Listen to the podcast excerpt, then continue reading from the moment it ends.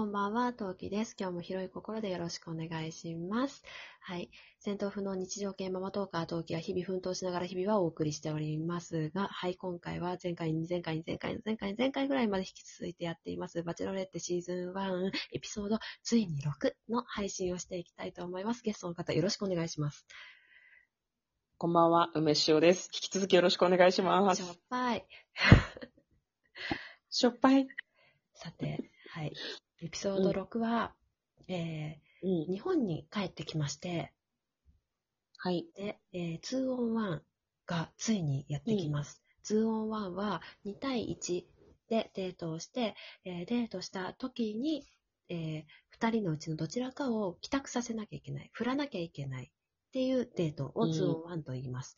えーこちらとう、んあとグループデートで、その残りの3人、杉ちゃん、北原さん、こうさんとパーティーをするというような、本来そういったようなデート内容でしたが、結局うん 2on1 は 2on1 じゃなくなっちゃったんですよね。そうなんですよ。なんか、あれはすごくイレギュラーなことだなというふうに思ったよね。バチェラーシリーズもさ、2-1って結構ドラマが生まれる回だなと思って、必ず一人帰らなきゃいけないからね。うんうんなんか、そう。で、2-on-1 を勝ち上がってる人は、やっぱり最後の方まで残るんじゃないかとか、予想するきっかけにもなるじゃん、2-on-1 ってさ、うんうんうんうんすごく。なのにですよ、今回は。ううんん、うんでも私、2on1 やるんだったらこの2人だなってずっと思ってました。配信前から。ああ。へえ。だってめちゃめちゃキャラかぶりだから。なるほど。歴代ずっとキャラかぶり組が 2on1 って出てるじゃないですか。確かに確かに。ちょっと不思議ちゃんキャラだったら不思議ちゃんキャラ同士で戦わせたりとか、可愛いなんかちょっと仲違いしてたりとか。そうそうそそうそううそうそう。あったよね。だから多分、うんうん 2on1 やるならこの2人だろうなっていうのはもうなんか配信前から思ってたんで、ああやうんうんやっぱそうだったかっていうのが思ったのが一つと、2-1はもっとやっぱりもっ早くやるべきなんだなっていうふうには改めて思いました。そうだね。こんなに人が少なくなった段階で 2-on-1 ってちょっとあれかもしれないね。うん初めてもう結構全員にうん思い入れがあるだろうからね。うんちょっとね、酷ですよね。うん。酷だったね。なんか、その、萌子が実際にその 2-on-1 に行った後に、その、どち、どちらかを決めるというか、二人と話したり、一一時間ぐらいなんか悩んだって言ってたよね。うんうん待たされて何の時間。かわからないっていう話がありましたね。その後、萌子さんが泣きながら二人にその、ごめん、選べないっていうことをなんか説明するっていう時間があって、なんかでも、まあ、しょうがないのかなっていう感想だよね、あれを見るとね。うん。正直、第3話のグループデートの時とか、のタイミングとか、うん。あとは台湾の時の、あの、寺院周り、だ一個前の寺院周りとか、もうちょっと早めのタイミングがいくらでもあったんじゃないかなとはちょっと思いますね。確かに、個人的には沖縄あたりで一回 2-on-1 やってもよかったんじゃないかなと思うけどうんね。うん。うん。通話は最初からなんでこの二人だったのかなむしろ。うんこの二人だって決まってて、決めてて、うん。この二人っていうのは決まってるから、とりあえずどのタイミングでもいいけど、とりあえず通話はこの二人っていうふうに、なんだろう、それこそ演出の意図的に決まってて、それがだんだんだんだんだんだん遅れちゃって、ギリギリまで来ちゃったとかうんっていうのはありそうですよね。もし決まってたとしたら。ね。まあ、二人とも馬に乗るっていうのが分かってたから、うん馬に乗せたいって考えると、もうこのタイミングじゃないと無理だったのかもね。ね沖縄は馬に乗るところとかありそうだけどね。うん台湾は分かんないけど。うん。まあなんか、萌子に負担がかかった 2-on-1 だったなっていうのがなんかすごく印象的でしたで、ね。結果的に2-1じゃなくなっちゃったんですよね。その日で判断できないから、次の日に結果を伸ばさせてほしいってなって、結局2-1という形ではなくなって、えー全員一律で、えーローズセレモニーに持ち越すということになりました。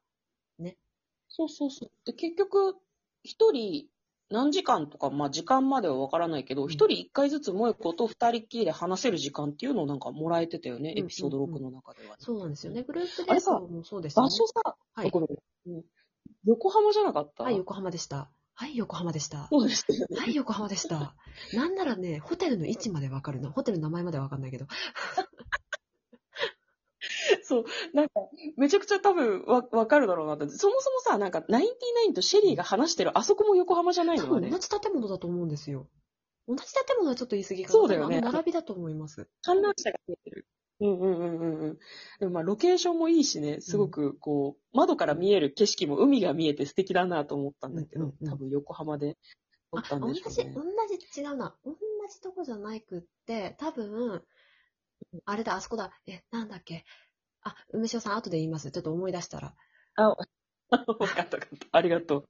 そう、だから、横浜、なんとなく、トウキさんって横浜詳しいイメージがあって、横浜、横浜だ、だろうなと思って聞いてみようと思ってたんだ。はい、場所見てる、時にはい、ホテルの場所まで分かりました。すぐ、ああ、あそこのホテルだなっていうのが。泊まったことないけどねって。うんうんうんうん。まあで、あれだよね。一人ずつその話をする中で、やっぱり次、エピソード7がもう家族と会うっていうデートですっていうのが、デートじゃないか。家族と会うっていうイベントですっていうのが決まってたから、みんな結構家族の話をしてたよね。なんか、会話をする中で。うん。なんか、ローズとも家族の話をしてたし、まあなんか、気になったのがあれだよね。マラカイがさ、その、お酒を飲んでるのとか、親に見られたら、ちょっと咎められるみたいなことを言っててあ、そうなんだ。そういえばこの人23歳だったというふうにちょっと思って、なんか、親っていうふうに私はちょっとそこで思いましたね。家族との形成というか、うん。でも男性で23って飲んでいい23で飲んじゃダメって結構厳しいですよね。うん、そう、厳しいお家だなっていうのと、結構ずっと子供扱いされてるみたいな、家族の中でもその末っ子キャラみたいな感じなのかなって。なんかいろいろベビーは、そこから来てるんですかね。そうそうそうそう、インタビューでね、そういう二つ名だったけど、なんでだろうと思ってたけど、結構その、子供っぽいっていうわけじゃないけど、うんなんだろう、年齢が若いみたいなのを、この辺でなんか、あ、なるほどっていうふうにすごく実感したかもしれないな。うん。マラカイね。なんか、他の人とも、あ、そうそう、あれだわ。なんだ。ロローズとマラカイの話でなんか印象的だったのとかあります？トウキさん。実はないんですよ、なるほど。次、グループデートの話をした方がいいか。グループデートっていうか、あれか、スギちゃんと、タミと、うん、コウコウさんの、うん。あの、スギちゃんが二人で話しに行った後に、あの、コウコウさんが、あの、チャミに、俺を悪者にしようとしてんだろう。俺が悪者になればいいと思ってんだろう。行くけどね。じゃあ行きないよって。わざわざそのくだり今いるかって。黙って行きなよ、あんたっていう。コウコウさん独特の謎のセリフがあるよね。その前回のさ、あの、バラを抱きしめるみたいなのとかさ、うんうんえ、それ何？言う意味ある？みたいな。うんそう独特でいいですよね。でも、スギちゃんの告白もすごく良かったよね。なんかスギちゃんの方から。大好きで、欠かせない存在になってるっていうふうに、こう、ちょっと照れながら、目は見れない感じでではあるけど、萌子に直接泣きながら伝えるっていうのが、やっぱりちょっと胸熱ではあるよね、見てる方としてはもうたまらなく好きなんです。もう、まゆこさんと会ってからもうどんどん変われて、もうびっくりする明日になってるんです。っていうふうに言ってて、かわいいって。かわいい、かわいいのよ。かわいいのよ、スギちゃんは。で、あと、自分のおかげで、おかげでっていうか、自分の影響で成長してくれてる相手がっていうのは、めちゃくちゃ嬉しいはずなのよね。うんいやだだってもう、うんはためから見て全然違うんですよね。別人ですよね、もう。多分、そ最初のエピソード1から見たら。そうそう、エピソード1のカクテルパーティーで泣いてたスギちゃんじゃないのよ、もう。ううんん。で、そう、そうだあの、マラカイとローズに関しての、その 2on1 のデートに関しては特にけ感想がないんですけど、あの、その時の、うん。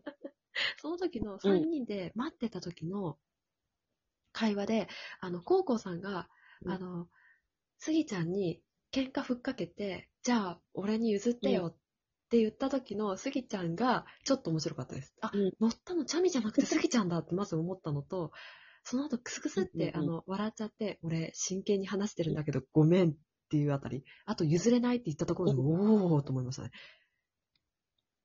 そう、なんかちゃんと、ちゃんと言うなと思って、なんかああいう意思表示をするっていうのがなんかちょっと意外な感じだって、そうそうやっぱ変わってきてることがちゃんと現れてる。そうですよ。エピソード1じゃ絶対にあれは言えなかったと思いますよね。うん。うん、言えなかったと思う。いいいわ、スギちゃん。まあ、あとごめんね、長くなっちゃうんだけど、大丈夫ですなんかね、可愛いっていうのはもう正義なんですよ。そうそう。スギちゃんはもう全部出しちゃってるじゃん。泣いてる自分も見せちゃってるし、弱い自分も全部見せてて、で、それに対して萌子が可愛いって言ってるから、もうね、あとは登っていくだけだと思う。そうそうそうそう。めめしいところはもう全部見せてるから。うんそう。もうシャンパンで顎強打するあたりなんて可愛い。でも、それも萌子もう喜んじゃってたからね。そうそうそう。スギちゃんありがとうって。読んでよかったっていう。そうそうそうそう。いやだから、いいよな、スギちゃん強いよなってすごい思いましたね。うん。ほんとそうですよね。なんか、ね。あと洋服好きなんですよね、スギちゃんの服装。ああ。結構個性的で可愛い格好をしてる気がする。私も服好き。そう、個性的なんだけど、で、どこで売ってるのって若干思いつつも可愛い路線なんですよね。うんうんうんうん。で、なんかちゃんとキャラクターに合ってるところもすごくいいなというふうに思いますね。あ、そう、あとグループデートで、あの、うん。なんだっけ、チャミが、あの、なんだっけ、好きな子が、な、いつ好きになったかは全部覚えてるって言って、で、あの、萌子さんが、彼の言ってることはよくわからなかった。全部抽象的なのっていうのが、抽象的のセリフ、ここかと思って。そうそうそう。わか、うん。あれはなんか意外だったね。そうまあ彼は多分酔っ払ってたとかもあって、単純にわかるって言ったけど、うんうっかり思い出せなかっただけだと思うんだけど、あれはちょっとかわいそうだったね、あそこピックアップされるの。私もわからないっちゃわからないけど、でも好きになるきっかけって人それぞれだから、わかるわからないの問題かなっていうのは思いましたね。そうなんだよね。いつの間にか好きとかが結構あるから、うんなんかあんな言い切らなきゃよかったのになとはちょっと思ったよね。はい。うんというわけで、全部覚えてますよ、みたい次回に続きたいと思います。な。はい。はい。じゃあ、グループデートきっとまだ続きですね。はい。というわけで、次回配信でまたお会いしましょう。またね。何名？